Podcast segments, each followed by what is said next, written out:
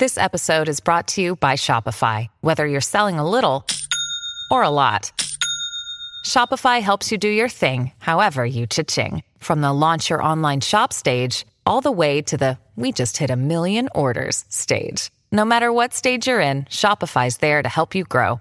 Sign up for a $1 per month trial period at shopify.com slash special offer, all lowercase. That's shopify.com slash special offer. Hi, I'm Daniel, founder of Pretty Litter. Did you know cats tend to hide symptoms of sickness and pain? I learned this the hard way after losing my cat, Gingy. So I created Pretty Litter, a health monitoring litter that helps detect early signs of illness by changing colors, saving you money and potentially your cat's life. Pretty Litter is veterinarian developed, and it's the easiest way to keep tabs on your fur baby's health right at home. Go to prettylitter.com and use code SPOTIFY for 20% off your first order and a free cat toy. Terms and conditions apply. See site for details. Estás escuchando Leyendas Legendarias, parte de Sonoro y All Things Comedy Network. Y lo logramos, güey. sobrevivimos la semana de cumpleaños de Badía. Sí, mo. Aunque, Yes. Aunque los riñones, quién sabe. güey, o sea, estaba crudo como si yo hubiera cumplido 40, güey. Sí, yo creo que no estuve crudo porque nunca no estuve no ebrio. y eso me salvó. La conectaste. Es un triple negativo. Constantemente. Pum, pum, pum. Ajá. Y se confundió con el tri- triple negativo en mi cuerpo y no me llegó la cruda. No dejaba Pero las desveladas, oh my God. Ah, sí, todo bien, todo bien. Pero estamos, mira, seguimos aquí. Estamos de regreso para más historias macabrosas. Ajá. Y los dejamos con el episodio 129 de Leyendas Legendarias.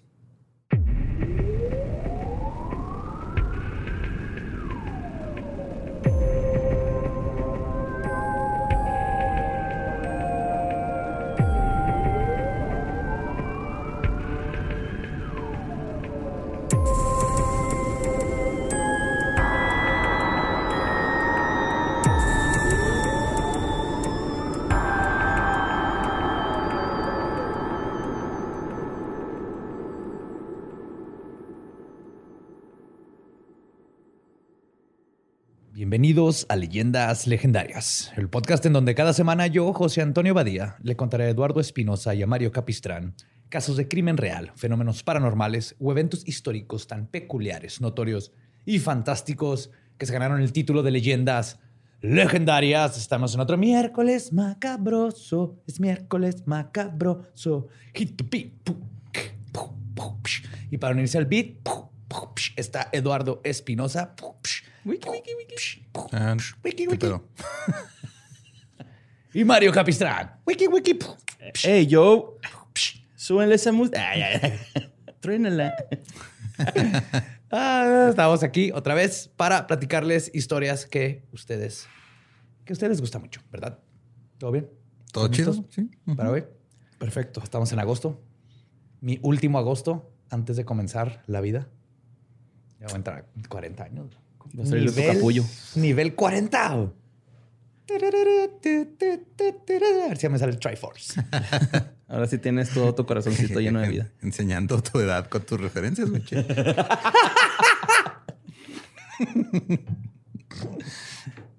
Ay, güey. Zelda never dies. Un clásico. Bueno, va. En los años de la Gran Depresión, en Estados Unidos, ocurrieron una serie de asesinatos no solo increíblemente brutales, sino que asombrosamente misteriosos y ligados al ocultismo. El más famoso y el mejor documentado de estos es el del asesinato de Benny Evangelista y su familia, el cual sigue sin resolverse. Hoy les voy a contar sobre los asesinatos esotéricos. wow. Muy wow. El contexto de esta historia sucede a finales de la década de 1920, cuando el mundo entero estaba atento de lo que ocurría en la ciudad de Detroit. Este lugar representaba la cima de la era industrial. La producción en masa ya no era un solo medio de simplificar las tareas que antes se realizaban manualmente. Era una nueva forma de vida que el mundo entero estaba adoptando. Y había maquilón. Era el- fue la creación del maquilón, la electricidad para todos. La maquilocura. Ajá. El trabajo de. Este, Fever Detroit. Hubiera estado bonito, ¿no? Muy bonito. Fue en este tiempo que nació Robocop. Más o menos. Ajá. Y con el crecimiento industrial vino el auge de la manufactura automotriz. La idea de que cada estadounidense podría tener acceso a un coche significaba lograr llegar a lugares que uno no pensaría en visitar en su vida. Esta bonanza, que pues pronto se vendría abajo en la Gran Depresión. Es que a la gente se le olvida, güey, que antes de los automóviles y de los aviones y todo eso, si querías viajar de un lugar a otro, te tardabas meses. Y cuando llegabas allá, ya llegabas con hijos, güey, sin, o sea, con, o sea, ya era, llegaba un grupo de, de personas completamente diferente al que empezó el viaje. Sí, sí, sí, una nueva generación. o te perdías en el camino y terminabas comiéndote a tu gente, güey. También eso pasó. Oh, sí, sí, pasó, güey. Sí. El legado. Sí, güey, imagínate, sabía ir, no sé, de aquí a Chihuahua, que son tres horas ahorita en automóvil, 300 kilómetros más o menos, en caballo. No, pues son o en, o en un caballo y carroza. No era tan pelado. Entonces sí. revolucionó el mundo y cómo fue, el internet de sus tiempos en cómo nos conectó. Pero pues todo esto fue lo que provocó que miles de personas migraran a Detroit. Entre ellos no solo estaban las generaciones de los pioneros originales, sino también los inmigrantes europeos que comenzaron este tiempo a poblar todo Estados Unidos. Muchos dejaron sus vidas para viajar miles de kilómetros. Querían formar parte de la revolución industrial. Y asimismo, todas sus creencias y tradiciones viajaron con ellos. Eso provocó una efervescencia y mezcolanza de creencias religiosas, brujerías y otras artes de la magia oscura.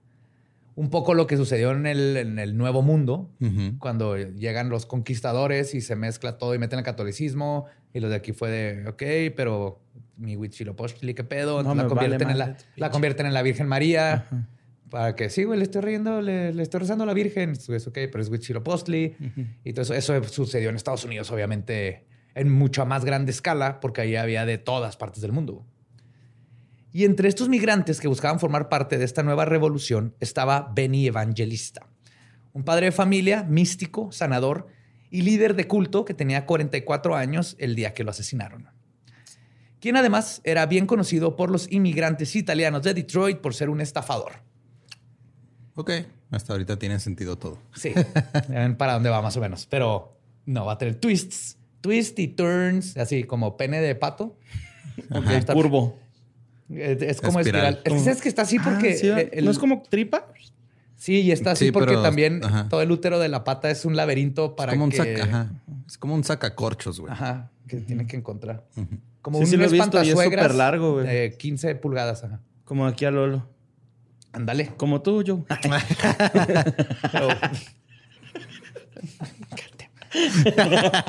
Regresamos a la historia, cabros. Benjamino, o Benny, como lo conocían, evangelista, nació en Nápoles en el año de 1885. Se mudó con su hermano mayor Anthony a la ciudad de Filadelfia. No, oh, Anthony. Anthony. Se fueron a Filadelfia, a la casa de sus tíos. Los dos vivieron ahí durante seis años, pero Anthony comenzó a expresar rechazo por su hermanito, ya que este comenzó a desarrollar creencias religiosas poco ortodoxas, por llamarles de una manera.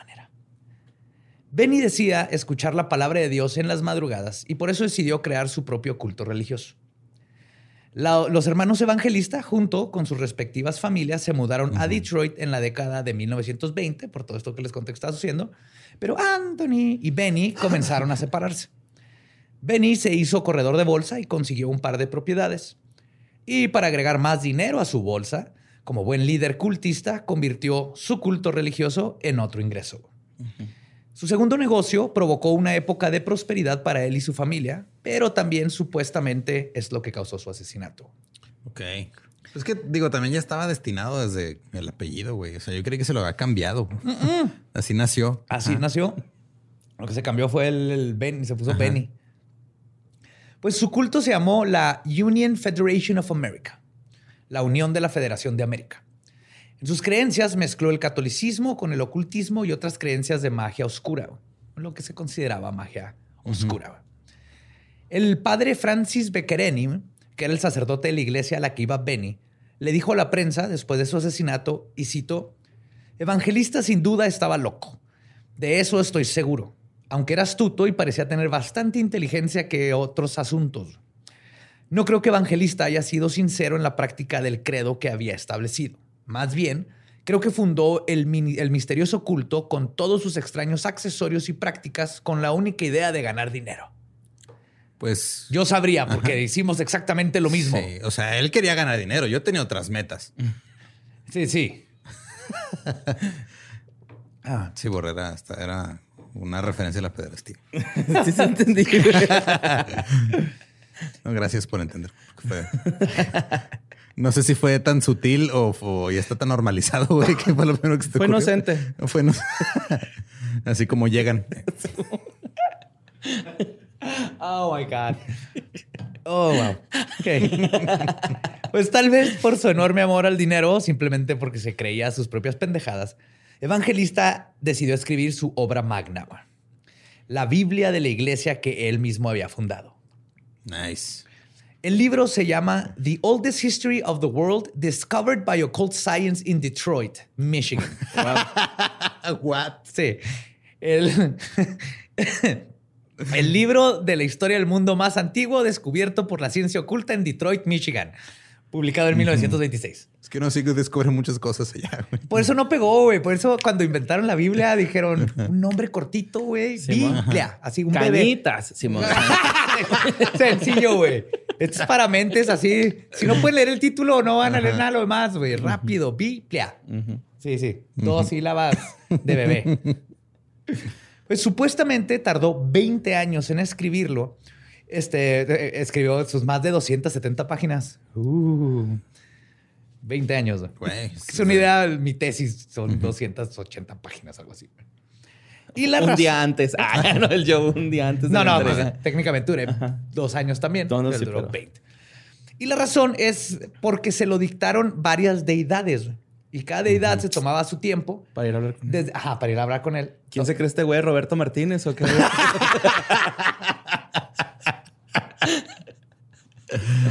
Ay, güey. No, pues, era, era un texto muy intrínseco, güey. Esto, esto cabrón. Y todo comenzó en 1906, cuando empezaron a hablar, a, a dictar la Biblia. En The Oldest History, Benny Evangelista dice ser un profeta con el poder de Dios. Es un sanador místico y líder espiritual, quien asegura que escribió su libro exclusivamente entre las 12 y las 3 de madrugada, de la madrugada. Porque, como en la escuela de Carlos Trejo, decía que solo a esa hora es cuando se aparecían los dioses con los que Pues es hablaba. que hay que tomar en, en cuenta la, la diferencia de horarios, ¿no? O sea, entre aquí y, y ese plano de la existencia, güey. O sea, a lo mejor las 12 de la noche de este güey en Detroit. Son las 8 de la ajá, mañana ya, sí, que es cuando se levantan los dioses a trabajar. Y ellos a las 5 ponen tarjeta y bye, güey. Sí, Bye, bye, porque bye. ahí espantan.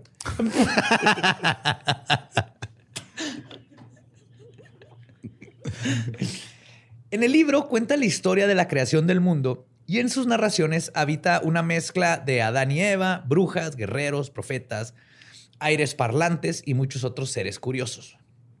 Como por ejemplo, Cayón, el hombre que fue rey por un año, rey del mundo, por un año porque ganó el concurso de quién tenía la barba más larga. güey. Ah, cayón.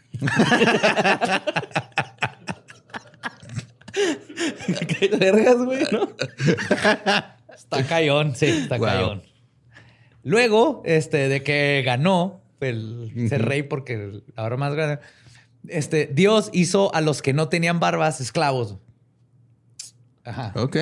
No Y antes de que Cayón fuera rey, habían sido reyes Abo, que ganó ser rey porque su piedra cayó más cerca de un palito. O sea, pusieron un, un palito en el piso y no tienes que aventar una piedra y el que cayera Ah, más cerca se hacía rey. Yo creí que estaban apre- apedreando unos güeyes, estaban cogiendo, güey. Fue, Piéntame un palo. fue la piedra que dio más cerca del palo, güey. sí. tú, tú tienes que ser rey, no mames. güey. y luego Nile fue rey porque era el hombre más fuerte al ganarle a las luchitas a todos. Eso era democracia, güey. Ajá. Ajá. Otro güey se hizo rey porque magnetizó más personas que los demás. Es- y- Espérate, ¿qué? ¿What? Ese güey inventó la vacuna del COVID. No, no, no. Ese tipo magnetizar era como hipnotizar. Ah, de magnetismo, tenía magnetismo. Uh, Ah, duérmase. Este, John Milton, ¿no? Sí, y, en, y en el año 756, porque hay años y meses y todo, Aion fue nombrada la reina del mundo porque era muy buena para hablar. Y también hizo una ley ella de que todos los hombres ahora iban a trabajar para las mujeres. Ok. Esta es la historia de la humanidad, como Claro. de los seres humanos. La historia más vieja de la humanidad. Ajá. Descubierto en En Detroit. Detroit, Michigan. En sí. Detroit, Michigan. Es que te digo, uno explora Detroit y descubre cosas nuevas. güey. Ajá. Sí, güey. En su Pues introducción, es por Detroit. Sí, borré. no te sientas mal, borrillo. Acabo de, ca- acabo de captar. wow. No, sí estoy mal, güey. Algo está mal en mi cerebro, güey. Hay unas neuronas ahí que no se conectaron. Pues en su introducción, Evangelista escribe y cito, por la voluntad de Dios, mi respeto a esta nación, haré todo lo posible para hablarles del viejo mundo. Hablaré del mundo antes de que Dios fuera creado hasta esta última generación y te explicaré tu descendencia. Por solo 10.99, marque ya. Después platica cómo es que comenzó el mundo. Al principio existía solo agua y aire.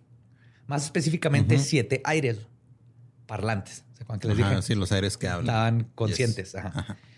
Estos decidieron escoger a un líder que pusiera orden porque entre ellos no se podían poner de acuerdo.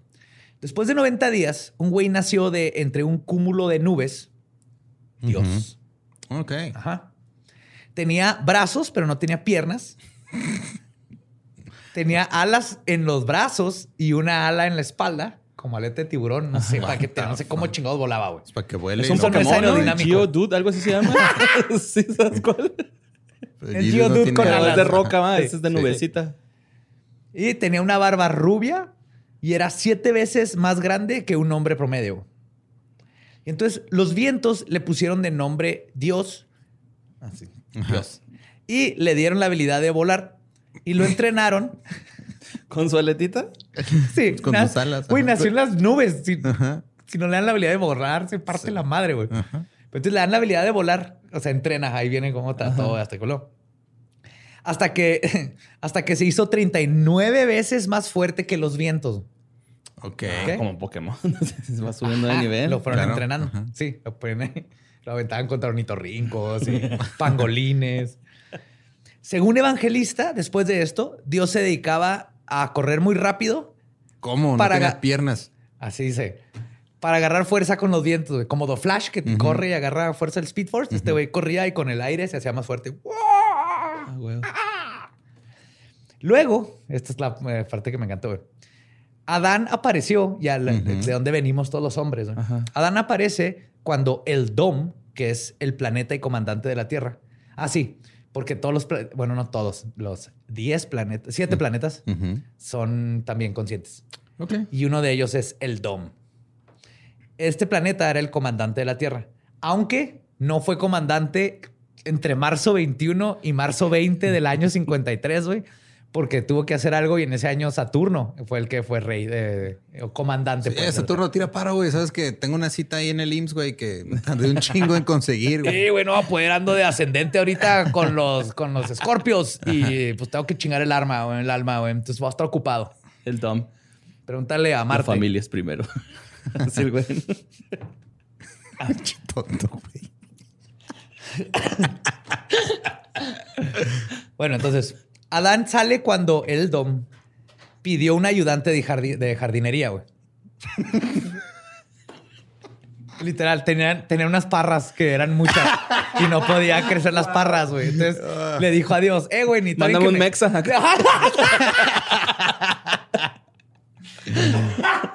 La gente, los aires no quieren hacer nada, güey. Yo estoy muy ocupado corriendo, necesito. A llegó una, "Eh, estos pinches vatos están quitando el jale, güey. Espera, Se pone más chido, güey. Entonces Ok. Le pide un ayudante. Dice, eh, necesito un jardinero aquí que me tire paro con, las, con las parras. Ajá. Y es entonces que Dios le dijo que fuera con un isito pez llamado delfín. Que básicamente es un delfín, pero Ajá. en ese tiempo no sabían que eran mamíferos. Ok. Entonces le está diciendo, ve con un delfín. Sí. Que fuera con el delfín y la ordeñara. y luego plantara su leche en la tierra. güey. Entonces el don Para fue... sacar un niño de la tierra, güey. Así funcionan, güey. La biología lo dice, güey.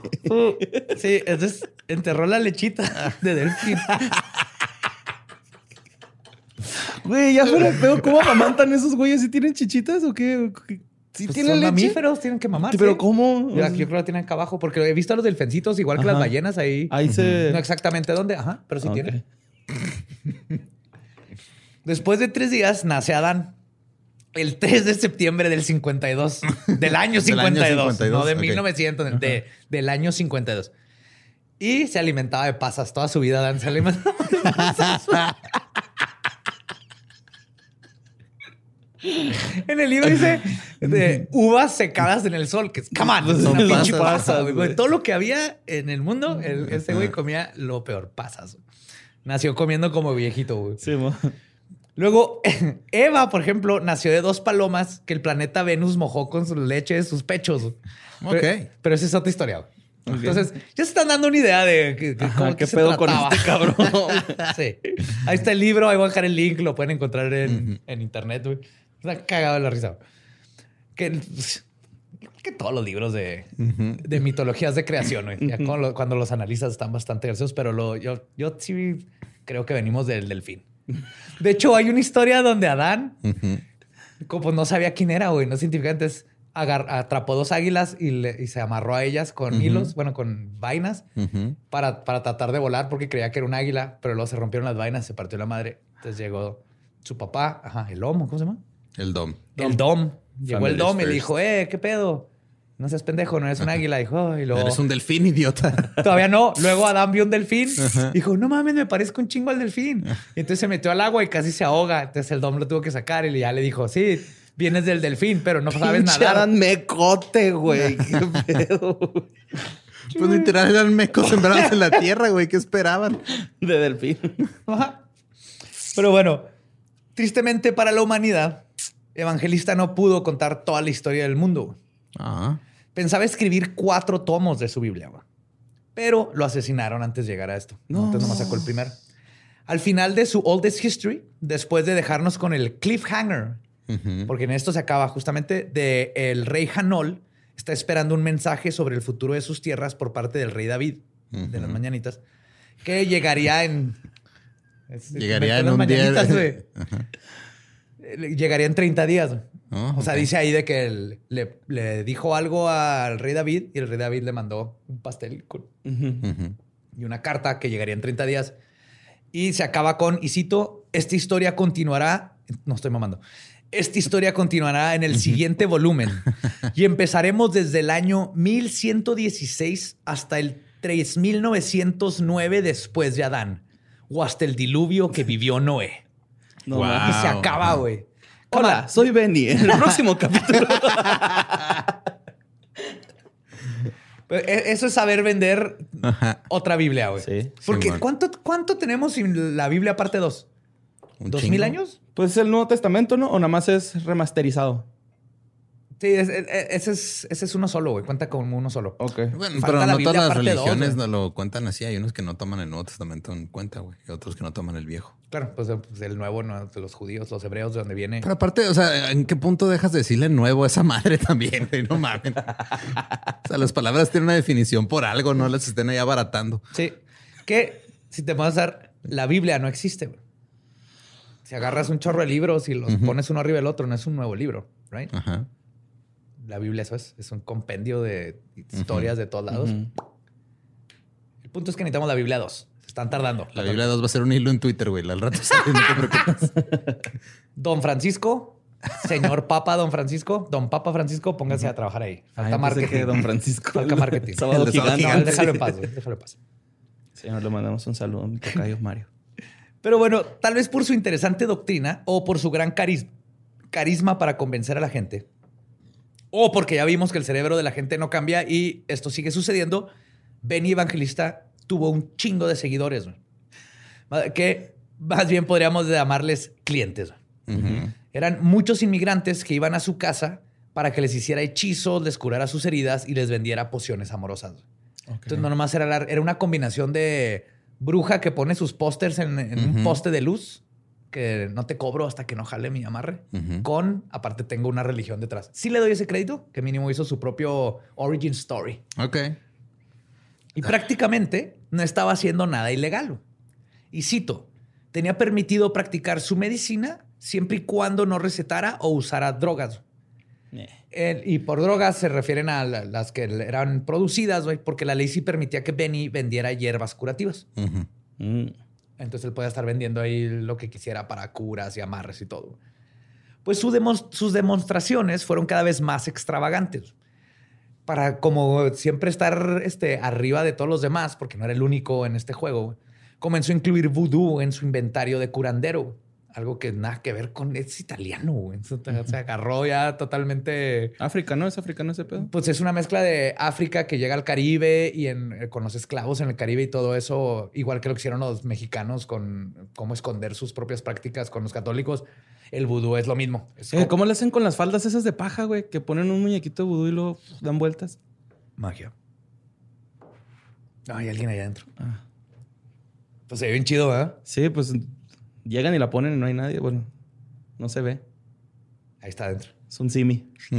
Sí, pues está bien chingón. Sí, entonces el vudú es una mezcla que se, se hace ahí en el área del Caribe con los esclavos que traen todas sus creencias de África. Y este italiani agarró así que, ah, eh, también école le agua al vudú. ¿Qué cree usted el vudú? Una muñequita. Budiño. Entonces empezó a incluir sus muñecas de vudú que las pinchaba y todo para sus clientes. Y él les decía que con eso iba, podía atacar o curar y bla, bla, bla. Y, pero llegó un punto en que hasta sus amigos le expresaban que les daba pena ajena andar con él por sus, y cito, frecuentes demostraciones religiosas en la calle, donde de la nada comenzaba a mirar hacia arriba y a mover los brazos como para tocar el cielo en una especie de trance, güey. Wow. No, pues está bien. Benny, ya no, güey. Benny, ya llegó el Uber, cabrón. Benny. Como Benny, súbete al pinche Uber, Benny. De los monitos estos que ponen. Benny. De los que, venden carros usados. Simón. Aún así, sus extravagantes y novedosas técnicas esotéricas tutti frutti, tutti frutti seguían atrayendo a muchísimos clientes crédulos por un buen tiempo. Este güey debe haber sido un pinche hitazo en TikTok, güey. No mames. Y sí. O sea, ya coreografías. Vendía cosas raras, güey. Ajá, vudú. El- Y era extranjero. tenía la historia de cómo se hizo el mundo, Según sus estudios en Detroit. Sí, era, era el Pasta Witch. Hashtag Yes. Pasta Witch. Güey, qué pedo. Es que. O sea, en- en- ¿él sabía que estaba mamando o sí se creía lo que estaba haciendo, güey? O sea, No sé. Yo creo que, o sea, Yo tiene que que, saber que está mamando con lo del vudú y con todo eso. No sé qué tan del qué tanto delirio tendría para su Biblia, pero obviamente tiene que saber que está igual que Joseph Smith. Saben que medio, mamando. medio otaku, güey. ¿no? Porque pues hasta se cambió el nombre así de... ¿A Benny? Benny Evangelista, ¿no? No, Evangelista, o sea, ese así, es su se, nombre. así se pegaba, güey. Benjamino. Le decían Benny. No, el nombre no se lo cambió, pero sí, sí era un. Sí sabía que estaba mamando, güey. Tiene que Sí, saber- a huevo. Ujú. como todos estos, digo, Joseph Smith hizo exactamente lo mismo. Entonces, el punto aquí es, tiene que parecer que me la creo, pero yo sí creo que llega un punto en donde Se la empiezan a te creer. la tienes que empezar a creer, Ok. porque si no está culero güey, vivir contigo mismo. Pero sin embargo, la prosperidad que vivió Benny y su familia se terminó trágicamente en la madrugada del 3 de julio de 1929. Alrededor de las 10 a.m., un agente de bienes raíces llamado Vincent Elias tocó a su puerta en South Aubin Street. Benny y Vincent eran socios porque el primero, además de su culto religioso, como les había contado, tenía varias propiedades. Vincent tocó la puerta y descubrió que estaba abierta. Entró al no recibir respuesta de nadie, pero el silencio de la casa se rompió con las pisadas de él mismo y luego con sus gritos cuando se topó con una horrorosa escena de crimen que mandó al socio de Benny despavorido a pedir ayuda. Los detectives llegaron media hora después, al mismo tiempo que los reporteros que habían recibido el llamado inmediatamente. Adentro, Santina Evangelista, la esposa de 38 años, había sido casi decapitada en su cama. El atacante también se había tomado la molestia de amputar sus brazos. Ay, no mames. Pero eso no era lo peor. La dejó al dente, güey.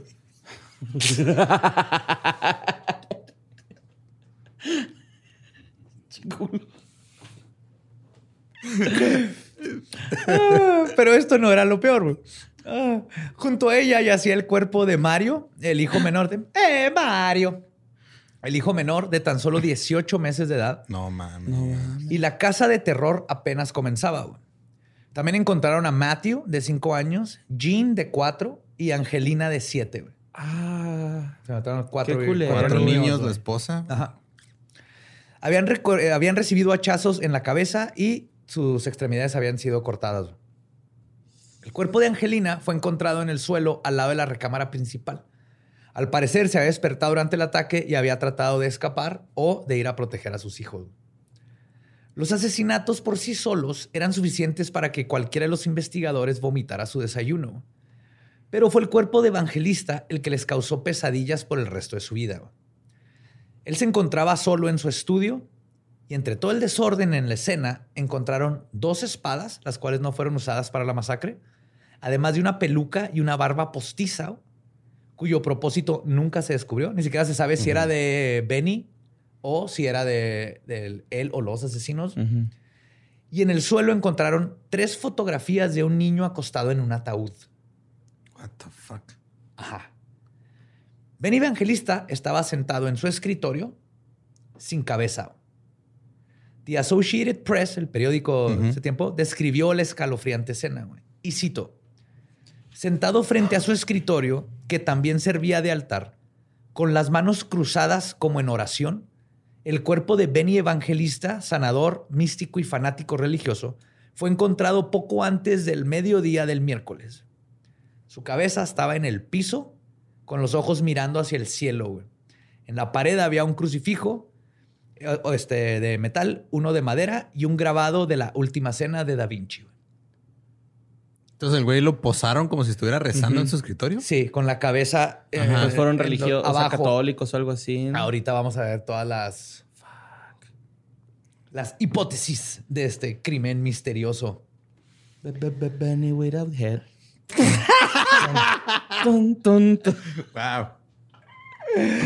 Además, el otro aspecto inusual que se encontró en la casa evangelista era la decoración. Su casa estaba lleno de iconos religiosos, fotografías y otros objetos que representaban la fe cristiana. Sin embargo, en el sótano, la policía encontró una sala para sesiones que contenía un altar casero sobre el que colgaban efigies, efigies de papel maché y cera. Y cito, horribles y grotescas en extremo. Era lo que decía la prensa local. Si ven las fotos que les vamos a poner en los show notes, eran piñatas, básicamente. Pero hay una que es así, tiene la cara humana, pero tiene cuerpo como de murciélago, mantarraya. Hay otro. Son puros humanoides híbridos raros, güey. Y las figuras se supone que simbolizan los 10 planetas celestes, los que les dije ahorita. Si no eran 7, si eran 10 Ok.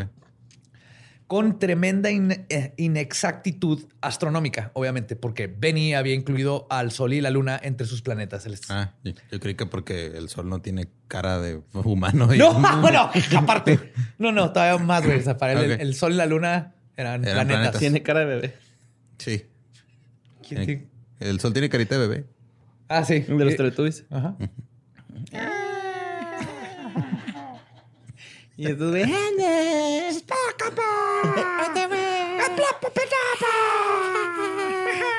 Y el sol. Pinche diabólico, ¿no? Esto va a ser lo mejor para cuando entre la mamá de alguien que esté escuchando esto. Bueno, eh, Te juro que estoy aprendiendo cosas. mamá. es muy educativo. Y estas piñatas estaban, y cito, pintados de colores repugnantes y cubiertos con pelo cortado de perro. O sea, se ve uno que, el que asumo que es el sol, que es el más grandote, tiene una cara, tiene barba y cabello, y era cabello de perro. Ok. Sí, sí, son piñatas extremas, eh, esotéricas, Ajá. super weird, güey. Pero básicamente lo que hizo es que le hizo como sus estatuas a cada uno de sus, De sus planetas. de sus planetas que eran los dioses, que eran los que cuidaban, que era uno de ellos el que fue y, y, este, ¿cómo se llama? Le exprimió la lechita un Ajá, delfín, delfín, yes. para crear al ser humano. Ajá. ¿Eh? Y si era delfín de hembra, ¿ah, güey. Sí, No, claro. O sea, era. Ah, no era, no era Ah, semen no de. sé. delfín. Pues no dice, nomás dice que Nomás le sacó la leche. leche. Pues bueno, Bueno, no sé. Pues mira, ¿quién era él para discriminar? A lo mejor ya agarró dos delfines. ah, tal vez. Hembra Hay que- macho. ajá, pues hay que sacarle todo lo que se pueda. Justo me acaban de regalar un, un billete de Venezuela que tiene delfines atrás y ya no sé cómo se ¿Son los delfines rositas esos que tienen pasaporte? No, no, esos eran, eran- son delfines normales. Ah, ok. Hasta donde se ve, no se ve que tengan pasaporte ni que hayan creado ser sombrero. Salió, saludos a Venezuela. Chingones en las Olimpiadas, ¿eh? Sí, y gracias por crear al ser humano. La pieza central de todo este cuarto era un objeto grande que se asemejaba a un ojo que estaba iluminado eléctricamente desde el interior. Ah, cabrón. Sí, y se cree que el ojo representaba al sol. Entonces yo no sé si era el barbón o así, pero el ajá. ojo, pero sí, era un ojo. Y en esos tiempos, o sea, ahorita le metes un LED y ya estuvo, pero haber hecho el cableado y todo para tener luz en esas... Era artista este güey. Si algo, algo le tengo que dar es que era un artista, cabrón. Escribió Es que, un libro. O sea, lo, lo único que me estás describiendo hasta ahorita, güey, es, es, es una variante tuya, güey. que se fue por un camino muy distinto al que tú has tomado, güey. O sea, el güey era escultor. Sí. Le gustaba el ocultismo, andaba ahí este, metiéndole ideas este, raras a la, palabra, güey. güey. O sea, Ah, shit. Joe Evangelista. Italiani. Pues un periodista notó que en las paredes y el techo de esta habitación estaban revestidos con una tela verde claro, haciéndolas parecer una celda acolchonada de un manicomio. Todo estaba lleno así como de colchoncito. Ahora bien, todo esto levantó la pregunta más obvia, güey. ¿Quién chingados pudo haber hecho una masacre de este tipo? Al principio se pensó que pudo haber sido un ajuste de cuentas por un cliente estafado. Pero una cosa es vengarse de la persona que te hizo mal y otra es vaciar ese nivel de ira en contra de la esposa y los niños, sin contar con la simbología esotérica con la que Evangelista fue posado después de ser decapitado. Porque obviamente no es como en las películas, si le das un hachazo a alguien, no, no se queda el cuerpo ahí y la cabeza sale volando todo bonito. Tengo que haberla cortado y Es lo tengo que haber sentado. Ajá. Para agregar aún más misterio al caso, él o los asesinos no se robaron nada de la casa y solo dejaron una huella parcial y por los cortes de los cuerpos se asumió que el asesino muy probablemente era zurdo y esto asumía que o era una persona zurda o eran varios zurdos ok. porque todos los, todos los golpes eran zurdos. Creí que porque todos los zurdos se conocen. Estafó a los zurdos de Detroit, güey. Un saludo a Jorge Rodallegas, por Todos los cierto. zurdos son iguales. Siempre se quejan de las tijeras. Es que las tijeras no me quedan. Saludo, Jorge. Jorge. Sí, estaba hablando de Jorge Rayegas.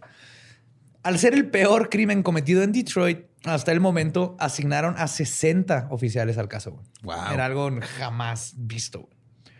Y mientras más buscaban, más extraño se ponía todo. güey. Es que aparte creo que involucrar a tantas personas en un caso así se vuelve más contraproducente, Sí, ¿no? O sea, sí, eso siempre la caga. Se distorsiona un chingo la información, güey. Necesitas nomás a uno ahí y si necesitas tus policías que, le, Que les digas, tú Ajá. ve y pregúntale a tal, para que te ayuden con el tiempo, porque tú solo no puedes hacer todo. Pero necesitas así tus dos personas que estén y los demás nomás son como, este, que tiren paro. Ve y entrevista, ve y saca estas cosas de una cámara, ve y haz toda la parte, ¿cómo se llama? el, el footwork. Sí. Bueno, encontraron dentro de la casa numerosas cajas con objetos, entre ellos ropa interior de mujer. Ujú. Y cada prenda tenía el nombre de la dueña de la prenda. What? Pues para un amarre o algo así, ¿no? ¿Sí? Pero al principio esto llevó a varios detectives a suponer la teoría de que el asesino pudo haber sido un esposo celoso de una de estas señoras. Pero después descubrieron que los chones habían sido usados en rituales para encontrar a mujeres desaparecidas. Ah, cabrón. no mames. Ajá. Está más, más extraño. Entonces estaba todavía. ayudando, llegaba alguien y decía, no encuentro a mi mamá o a mi hija o así, y hacía un ritual con los calzones poniéndole nombre. No se sabe cómo era el ritual exactamente, pero para eso era. Por eso es importante que en casos así raros lleven siempre un experto En calzones. en... O sea, que él sea experto en, en la materia de los calzones o que sea un experto X y vaya en calzones, güey. Pues creo que si eres experto andarías en calzones, ¿no? Todo el tiempo. Sí, güey, yo no confío en un experto en calzones que no esté en calzones. Ajá. Ok. Ajá. Pero el pedo son las- la foto de los morrillos, güey, en los ataúdes. Ahorita voy a llegar al final a eso. No se te olvide, recuérdame eso. Este, no, y aquí llegó un experto ocultista güey, que verdaderamente sepa leer. En el pánico satánico, por ejemplo, llegaban a sus expertos, entre comillas, que eran justamente los. Sí, sí, a huevo, aquí esto es, esto es satánico. Sin querer se le cayó leche y ya dijo, ah, es que los satanistas tiran leche en la- Eh. para representar cuando los delfines dieron leche y nos sacaron. Pues el forense del condado Wayne, del condado de Wayne, perdón, James Burgess, eh, comentó en el periódico a la mañana siguiente, y cito, este es el caso más inusual. Un solo maníaco pervertido, pervertido debió haberlos matado, aunque parece imposible que alguno de sus gritos no se escucharon. Porque eso fue otra cosa. Nadie, Nadie escuchó, escuchó a la familia nada. gritar. Pues a lo mejor por eso estaba colchonadito el estudio, ¿no? De este güey. Pero nomás mataron al güey ahí. Ajá, los- a los la- niños están en sus cuartos. Y la, esposa hasta logró salirse. Quiere decir que tuvo que haber gritado. No creo que se haya salido así como... Con permiso, señor. Ajá, Sí, sí, hacemos... No vaya a despertar a los niños, eh. No griten. Corran. el 6 de julio se celebró el funeral eh, evangelista. Una multitud de unas 3,000 personas asistieron. Pero eh, Más la, que la gente que va a la consulta.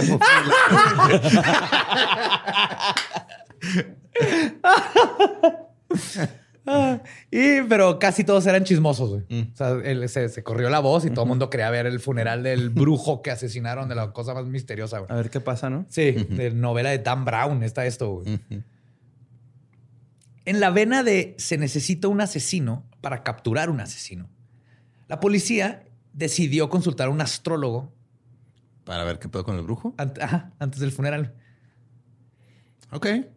Este güey les dijo que las estrellas habían revelado que el asesino se iba a entregar. Entonces, la policía... Qué pelada también llegar y decir, güey, así, este, ¿no? No hay consecuencias. güey. No, ajá. ¿No? Y si pasa, te vas a ver bien vergas, güey. Ajá. Si le atinas a uno, ¡wow! No mames, Y si güey, no, güey no, pues es que hay otros factores ahí que se interponen. Pues la policía esperaba encontrar al sospechoso en el funeral. Dijeron a huevos, si se entregar pronto es porque va a ir al funeral, güey. Y en el, en el funeral terminaron arrestando a un hombre que estaba, y cito, actuando de manera extraña con excitada sospecha. Pero fue liberado poco después porque se dieron cuenta que era Acuario y ellos seguramente estaban buscando un Géminis con ascendiente en Escorpión. Esa última parte, o sea, sí lo soltaron, pero no es Pero cierto. no. lo de- Ajá. pero básicamente era su investigación, ¿no? Estaban haciéndole caso a un astrólogo que Sí, no nos llevó absolutamente nada. Pero esto no fue lo más pendejo que hizo la policía. güey. Otra de sus teorías formuladas era, es que esto es, no mames, que el mismo Benny Evangelista güey, había asesinado a su propia este, familia. güey.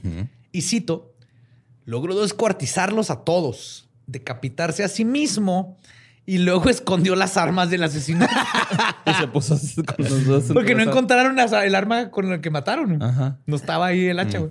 Pero pues que como era brujo, güey, él tiene poderes. él, él podía hacer cosas con brujería, güey. O sea, no Esto fue- es, es que México mandó a la PGR, güey, a tirar paro allá.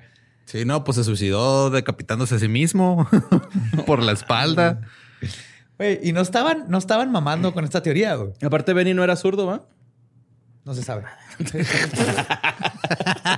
Eso es lo que destruyó esta Sí, teoría. güey. No, no, pero de hecho, no, tan no estaban mamando con esta teoría, güey, que exhumaron el cadáver de Benny para sacar sus huellas dactilares y compararlas con las que habían visto en la puerta y en otros lugares que asumían que era del perpetrador, porque eran las únicas huellas que no coincidían con los demás. Y no eran las de Benny, güey. Dijeron, no, no pudo haber sido Benny. No se pudo haber decapitado a sí mismo. No, no, no. No. Esa no es la cosa. Se pudo haber decapitado a él mismo, pero aquí tenemos a alguien más. Hay que seguir la evidencia, Watson. De seguro llegó un cliente, güey, y vio todo el pedo y se fue asustado. O sea, Benny sí se decapitó, güey, solo. Pero, pero alguien llegó a tocar Alguien llegó, y se fue. ajá, ajá, y se fue asustado cuando vio todo, güey. Y A lo mejor él fue el que se llevó el hacha. Le dijo, oye, me voy a matar, güey. Y luego te das el hacha, ¿no? Ajá, sí, porfa, güey, lo escondes. Serás buenísimo detectives. Caso cerrado. La Pues- doctora Apolo. Pues, Después de. no se ha muerto la doctora Apolo. ¡Ya deja de matar gente! ¡Chingado! ya, Ya llevas como cuatro este mes. la acabas de matar. No, no le pasa Acabas de nada. matar, güey. Aquí doctora legendarias. God. Doctora Apolo, No necesitamos esa reputación. Borre. Pues durante toda la investigación, que duró años, güey, interrogaron unas 500 personas. Uno de los sospechosos era Angelo De Poli, el cual era, fue arrestado junto a sus cuatro roomies italianos. güey. De Poli vivía cerca de Benny y en su granero los detectives encontraron un cuchillo curvo que se veía perverso. güey. Y cito, del tipo que se usa comúnmente para cortar plátanos del tallo. Wow. Ajá. Pero Y- no lo decapitaron así, el güey. No.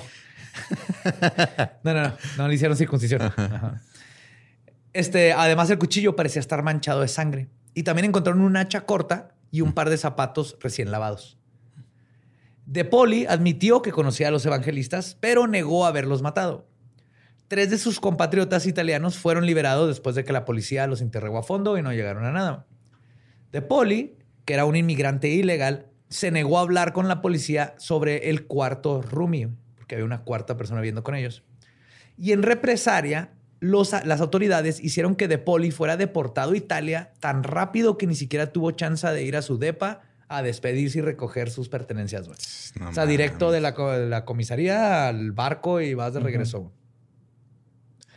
Además, pruebas posteriores indicaron que las manchas en el hacha del cuchillo no eran de sangre.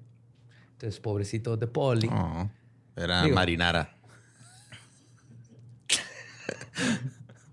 Qué rico, se antojó. Borre. Sin embargo, a pesar de su evidente inocencia, de Poli podría estar ligado al asesinato. Ok. Resulta que el cuarto roomie, del que no quiso hablar, era un hombre llamado Humberto Tecchio, de 42 años. Tecchio era inquilino de Benny Evangelista y además había llevado a su esposa con el pseudo curandero para que la sanara en varias ocasiones. Y se dice que se gastó todos sus ahorros en los tratamientos, que nunca funcionaron, obviamente. Y obviamente esto hizo que se sintiera estafado. Esto le daba a los policías un motivo de por qué era el asesinato y aunado a esto, habían varios argumentos en su contra. Ninguno de sus roomies pudo asegurar que Tecchio estuviera en su habitación en la noche del asesinato y Humberto tenía un pasado violento. Tres meses antes del asesinato de Benny, Humberto había apuñalado hasta la muerte a su cuñado, Bartolomeo Mafio, por una deuda que no le había pagado. Humberto y Bartolomeo, neta. Humberto y Bartolomeo. El asesinato fue tipificado como defensa propia. ¿De qué se está defendiendo? ¿De que no le pagaran? Pues yo creo Bartolomeo dijo, Pequeño demonio. ¿por qué no me has pagado? No mames, culero, págame mi dinero. Algo así. Y le, le- ajá, y le movió las manillas y eso es, es como las cobras, güey. Eso significa que va a atacar el italiano. Y tú como italiano reconoces y empiezas también, güey. Tú sabes cuando un italiano te va a atacar, güey, cuando hablas italiano. Eh, prego, prego, école. Entonces, ni siquiera fue enjuiciado. Ok, lo dejaron así. de- Ajá, o sea, se agarraron, mató Ah, al no pedo, güey, Ah, no, te ah, sí, son italianos y solo la cobra, ¿verdad? Sí, yo, yo, yo sé este pedo. Chingón. Pero su castigo fue que su esposa, Santino Marella. al que había- con el que al- con la que se había gastado toda su fortuna en comprar cuarzos y inciensos y no sé qué tanto tuvo que haber comprado, se divorció de él tres semanas después del asesinato. Porque, pues, Pues sí, mató a Ah, su hermano. güey. Sí, güey. o sea, después de su separación, Tecchio había ido a la casa de su casero, Benny Evangelista, la noche del 2 de julio para hacer el pago final de la casa. La policía perdió interés en el sospechoso cuando su amigo Camilo Treas insistió en que él había acompañado a Tecchio a casa evangelista y que cuando salieron de la residencia alrededor de las 8 pm, Benny todavía conservaba la cabeza. O sea, llegamos y todavía estaba. Ay. Salió a despedirnos, ¿no? vi, Nos sí. encaminó. Ya sabes, señora, güey. Te a encaminar. Fíjate, nos pidió el Uber ese güey. Ujú. Admitió que Tecchio le mentó la madre evangelista, pero nada serio. güey. Ujú. Eh, somos italianos, comprenden. ¿eh? Capichi, capichi. Camilo Treas dijo que Humberto siempre hablaba como si estuviera mentando a la madre. güey. Chinga que de nuevo es italiano, como norteño. güey. Siempre nos dicen que hablamos bien fuerte. Golpeado, dice. No estoy enojado, chingada. No estoy madre. enojado, la verga, Cuando sí hablo, enojado, vas a saber. Como Joan Sebastián, va, que decía, es que no estoy enojado, sí hablo. Simón. En la de Maribel Guardia, tú y yo, gran novela mexicana. Gran, gran novela. Sin embargo, años después, incluso después de su muerte, en 1934, a causa de una hemorragia, sí, perdón, la muerte fue por una hemorragia cerebral después de una pedota. Wow. La policía volvió a sospechar de él. Su ex esposa, quien se había casado dos veces más, dijo que creía que Humberto la había sido el asesino. Y un repartidor de periódicos llamado Frank Constanza dijo haberlo visto en el porche de los evangelistas alrededor de las 5 de la mañana el día del asesinato. De hecho, está curioso porque se asume que los asesinatos sucedieron justo entre 12 y 3 de la mañana, a la hora que le hablaban sus espíritus. Ajá. Y aunque esta acusación parece terminante, había un problema. Además del hecho de que estaba muerto y no se puede defender, el asesino debería haber estado completamente cubierto en sangre por la forma en que realizó la masacre, pero según el testigo, Constanza, cuando vio a Tequio no estaba manchado de sangre, no lo describió como manchado de sangre, algo que hubiera dicho. Pues sí, hubiera estado chinga, porque, pero también este, si alguien es experto para quitar manchas de vino tinto y sangre, güey, deben ser los italianos. Güey, si puedes quitarte una mancha, de, boloñesa de la camisa blanca, ya. Chupadas. Pero. no, pues bueno, güey. Pero al final lo que liberó al difunto Tequio de toda sospecha fue el hecho de que sus huellas dactilares tampoco coincidían con las que se asumen son del asesino. Otra teoría de que pudo haber sucedido está ligada a otra masacre ocurrida en junio del 29. Otro asesino había matado a la esposa de Henry Sibinski y a sus tres hijos en el estado de Missouri. Este crimen estaba relacionado con la organización Black Hand y Benny Evangelista también lo estaba.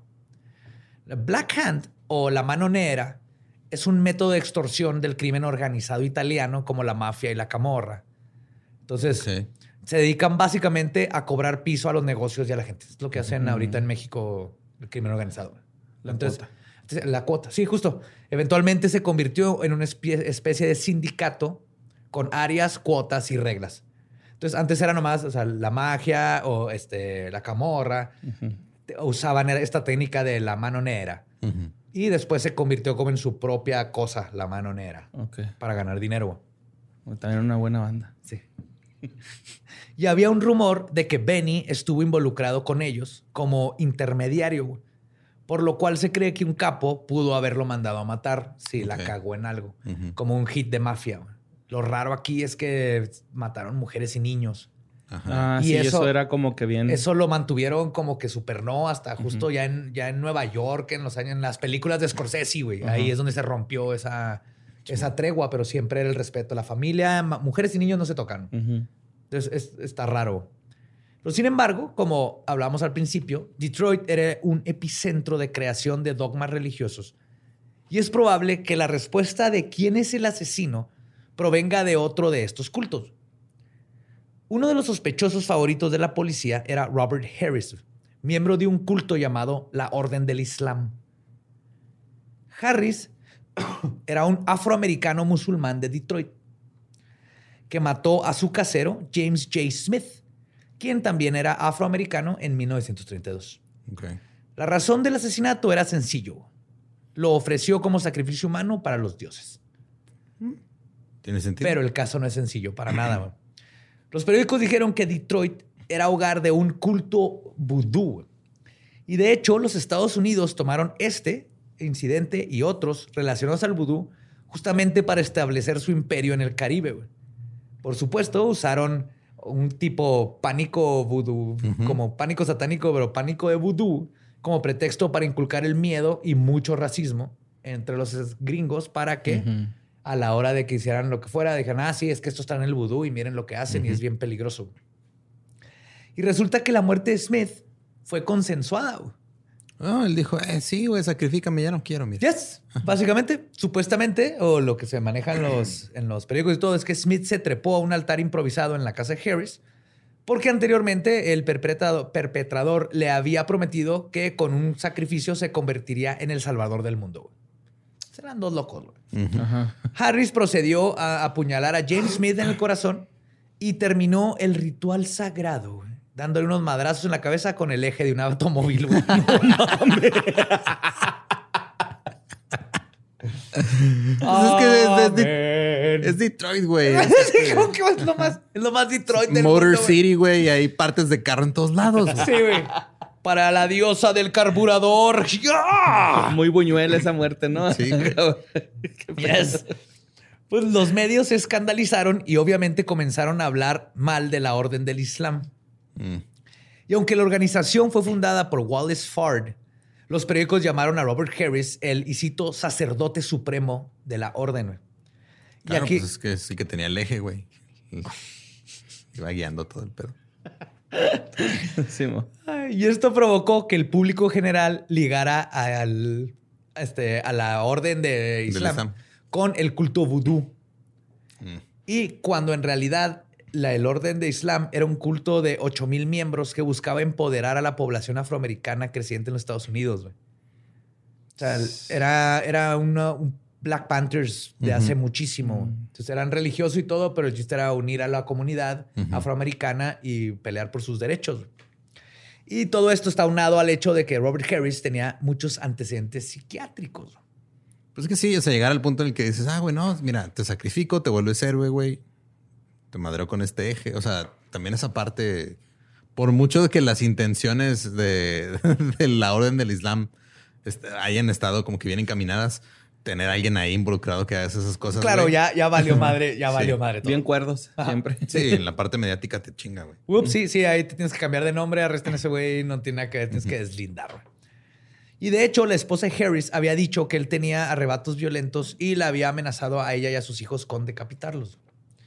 En el juicio, Harris admitió haber sacrificado a James Smith y dijo que era, y cito, era un desconocido.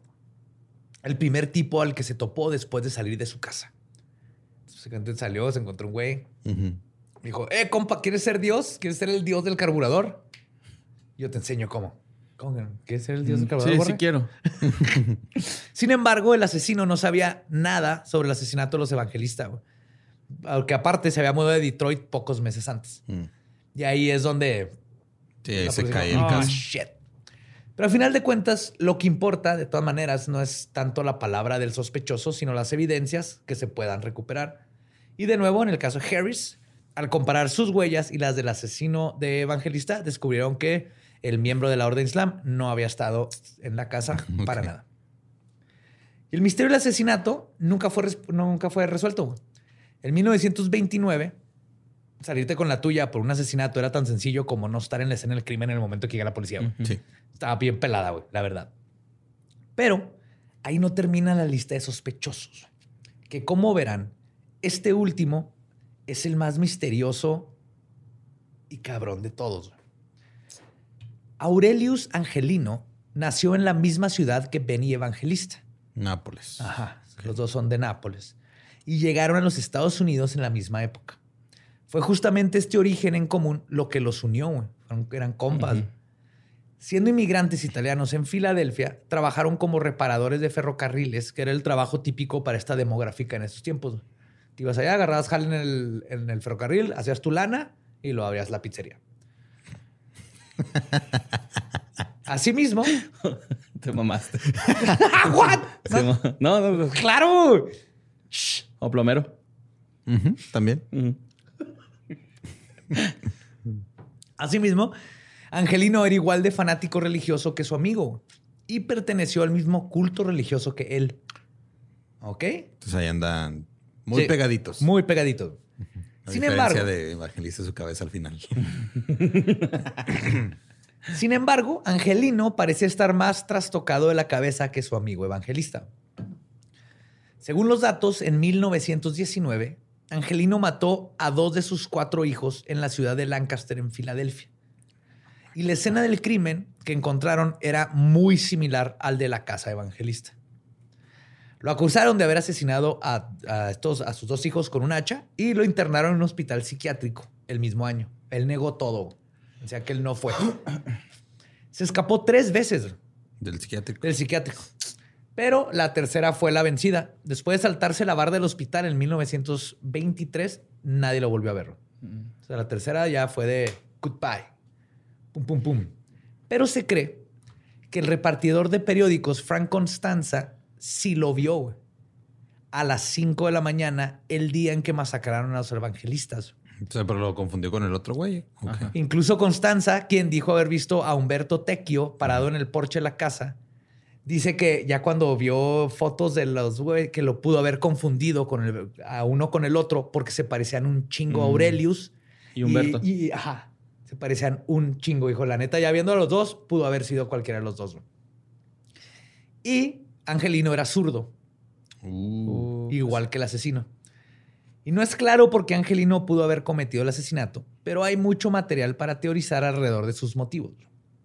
Claro, asumiendo que es culpable, pero ahí les va. Es probable que haya rastreado a la familia de su viejo amigo por alguna bronca desconocida que tuvieron en el pasado o una venganza. Y también es muy probable que la masacre estuviera relacionada al oculto o a las mismas creencias de los dos místicos. Se nota que los dos creían en lo mismo. Y Angelino pudo haber tomado un par de ideas de la Biblia escrita por Evangelista, y cito, ahí cito, The Old History of the World. Y un periódico local dijo que Evangelista había hablado de un personaje de su Biblia que le arrancó la cabeza a su antagonista y la colocó al lado de sus pies, el cual es el mismo destino que sufrió el autor. Muchos otros personajes de Evangelista fueron desmembrados, al igual que la señora Evangelista y sus hijos. Se podría asumir que Angelino tomó las palabras de Benny al pie de la letra. Y es una historia atractiva y que suena verosímil dada la relación previa entre los dos y los antecedentes psiquiátricos de Angelino. Pero hay otra versión de la historia completamente distinta que creo que resuelve o mínimo da una buena resolución para nuestros cerebros. Cuando exhumaron el cuerpo de Benny Evangelista, le tomaron sus huellas. ¿Te acuerdas que lo sacaron para... para checar a Para ver si checar no se había si no- decapitado solo. Sí. Eso está bien. ¡Ay, ya! y luego avienta el hacha. Tendría Y- que ser con una cuerda de piano, güey. Ajá. Tendrías que ponerla en algún lugar y luego aventarte. Con una liga enorme Simón. que te corta la cabeza y la liga se mete a la chimenea y se pierde allá adentro Ajá. y nadie la encuentra. Simón. Y ya parece que te suicidaste. No, que te mataron, Que te pero mataron. te suicidaste Ajá. cortándote la cabeza. Bueno, entonces van y le sacaron las huellas a Evangelista. Resulta que encontraron una increíble similitud entre las huellas de Benny Evangelista y las que dejó el asesino de los hijos de Aurelios Angelino. güey. Ah, cabrón. Oh, Ajá. shit. Entonces este güey dijo, yo no maté a mis hijos, eso no es cierto. Güey, o sea que él sí, Sí, es- lo habían metido injustificadamente al psiquiátrico, güey, por culpa del pinche Benny. Yes. Esto indicaría que Evangelista pudo haber matado a los hijos de Aurelius y es probable que este se haya escapado del hospital psiquiátrico para vengarse y luego desaparecer de la tierra, güey. O sea, totalmente fue una venganza y por eso lo sádico que fue Ajá. en todo y como los dos conocían la historia de la. Biblia, lo hizo este, una simbología, ¿no? Y esto es conjetura mía, pero justamente lo que decía del libro de que en varias ocasiones les quitan las cabezas y todo eso, en el libro de The Oldest History of the World, cuando Caín mata a Abel, que en esa historia lo hace porque Dios los hizo casarse con sus hermanas. Ok. ¿Ok? Hola. Abel se casó con Hola y Caín se casó con Cola. Ok. ¿Ok? Hola y cola. Ey, no se burlen, esto es palabra de Dios, esto es un libro sagrado. Entonces, Abel y Hola y Cola, Caín y Cola. Simón. Pero Caín se enojó porque Cola era chaparrita, güey. Y Caín era bien, era bien alto. Y Hola, él, eh, Hola era, él decía que Hola estaba muy alta para su hermano Abel. Ajá. Y entonces, ah, aparte Caín era de raza negra, obviamente, el que mató Claro. a su hermano, sí. El caso es que cuando Dios se da cuenta que Caín mató a Abel, de hecho, ¿se acuerdan que dice, hey, ¿por qué enterraste un muerto en mi tierra? Lo asusta, porque no va a tardar, sale y ¡ah! Y Caín se cae de la montaña y se parte en pedazos. Y su cabeza cae frente a su padre, No. Adán, viendo hacia el cielo, güey. Es la venganza de Dios ante estos dos hermanos que uno mató al otro y lo atacó, güey. Es que sabe si Angelino lo quiso es Pero qué como- estereotípico de dos hermanos estarse peleando por una cola, ¿no? O sea, Por una pompis. es su hermana aparte, güey. Es la, es la cola de cola su hermana. Ajá. Ajá. sí. Qué pedo. Era el año 52. Ajá. Todavía no, todavía no se inventaba ni la palabra incesto, güey. Todavía no sabía que había más gente en el mundo, güey. Ajá. Hay, que, hay que- hay que entender el contexto. Y pues, esto pudo haber sido una forma de cobrar venganza con una simbología basada en las escrituras de su némesis.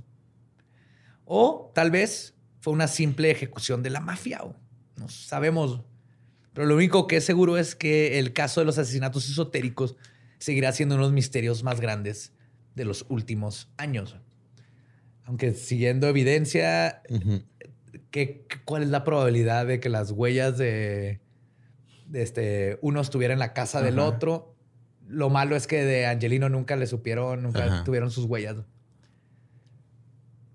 Pero, es que pero si Benny mató a la familia de Angelino, eso le da no, no solo el motivo, sino explica la brutalidad y el conocimiento de sus libros, güey. Porque se vio muy, muy como Dan Brown. Sí, está muy pinche vengativo, Ajá. güey, porque se metió cabrón con los morros. Y ese Sí. güey es el. Pero es algo que nunca va a ser la verdad y no sabemos qué pasó con Angelino. o sea, ya nomás desapareció después de que escapó del hospital. Nadie lo Ajá. vio. Después del psiquiátrico jamás supieron nada de él. Esta es la historia Qué cabrón. De los asesinatos esotéricos. Venimos del delfín. Sí, eso es lo más chido, güey. Eso es lo más chido. Y está chido, güey. Está chida esa Biblia, güey. No está acá cómica. A mí me gusta, sí. Venir del delfín. Sí, Sube- Sube son güey. Nada, la madre. Y matan tiburones. Y violan mujeres. Ah, ya sé a qué ibas a salir con esa parte. Sí, está bien feo esa parte de los delfines. Y se drogan y violan a sus también a, a, a sus, sus drogas. y a sus drogas. drogas Sí. ajá, violan a sus drogas. Ajá, sí. Sí, sí. Se masturban con peces globos. Pero Pues, pues se este- drogan con ellos. No, pues este, síganos en todos lados como arroba leyendas podcast. A mí me encuentran como ningún Eduardo. A mí me pueden encontrar como arroba Mario López Capi. Si quieren saber más cosas que violan los delfines en el Dolop, este, Sí. hablamos de eso. Ahí me encuentran como Elba Diablo.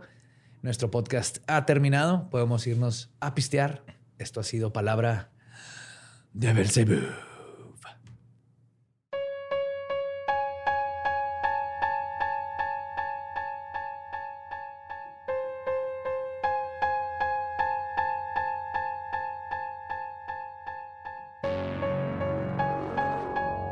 Esos fueron los asesinatos esotéricos. Un misterio. Ajá. Un muy buen misterio. Un muy buen. Piñatas, este posicionamiento creepy de cadáveres, un asesino que tal vez estuvo en varios lugares. Tiene todo. Tiene absolutamente todo. No se pierdan las piñatas, se van a estar en los show notes. Ajá, y es- podría, digo, o sea, si, imagínate si Dross hubiera existido en ese tiempo, güey. Hubiera Uh. sacado como 16 videos de eso nada más. nada más de cómo está acomodado el güey ya ahí muerto. Sí, sí. Terrorífico. Ajá, sí. ¿Por qué lo pusieron así, verdad? Un chingo de teorías. Ajá, sí, no se sabe, pero esto es satánico. Las manos cruzadas simboliza que no estaba prestando atención. Sí, bueno. sí, me imagino. Saludo a Dross. Saludotes. Sí, y el este busquen la Biblia de este vato Ajá. porque está ¿Qué genial. pedo con eso? ¿Luna de Platón? ¿De Platón cómo se llama? ¿Qué? No, la, la, la, la historia del mundo. Ah, ok. No, no la de Dross. No, No, no, no, güey. What? No, no el libro de Dross, el, el libro del... de Benny. Evangelista. Simón. Y si andan buscando cosas, busquen mercancía oficial de leyendas legendarias. Hay, un- hay mucha.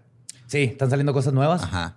Y Hay bonitas. playeras, hay tazas, hay este tarros, hay vasos térmicos, menos ese que tiene Badía ahí porque ese fue un regalo y acá rato me preguntan cuándo sale Ah, mi sí, cuadro. se nos regalaron. Ajá.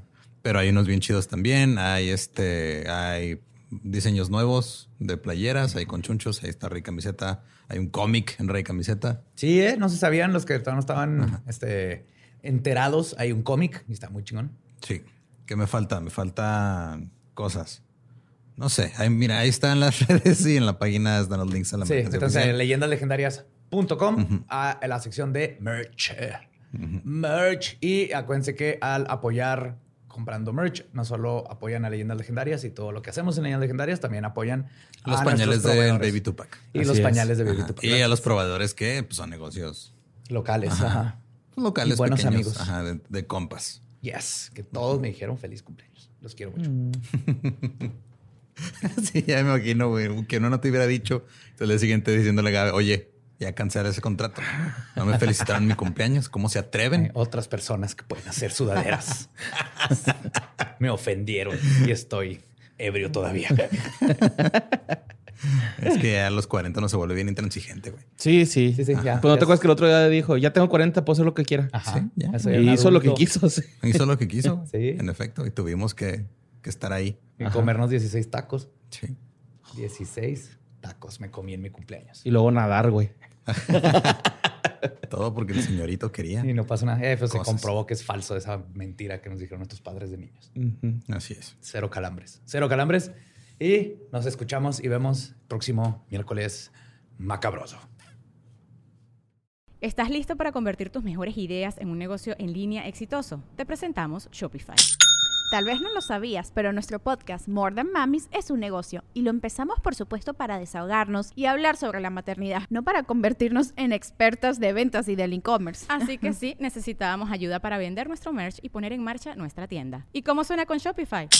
Llegó otra venta. Shopify es la plataforma de comercio que está revolucionando millones de negocios en todo el mundo. Ya seas un emprendedor desde tu casa o desde donde sea, Shopify es la única herramienta que necesitas para iniciar, administrar y hacer crecer tu negocio sin dificultades. Con Shopify puedo gestionar pedidos, envíos y pagos desde cualquier lugar, brindándote toda la información y estadísticas de tus ventas al detalle. Regístrate para un periodo de prueba con tan solo un dólar al mes en shopify.com barra sonoro, todo en minúsculas.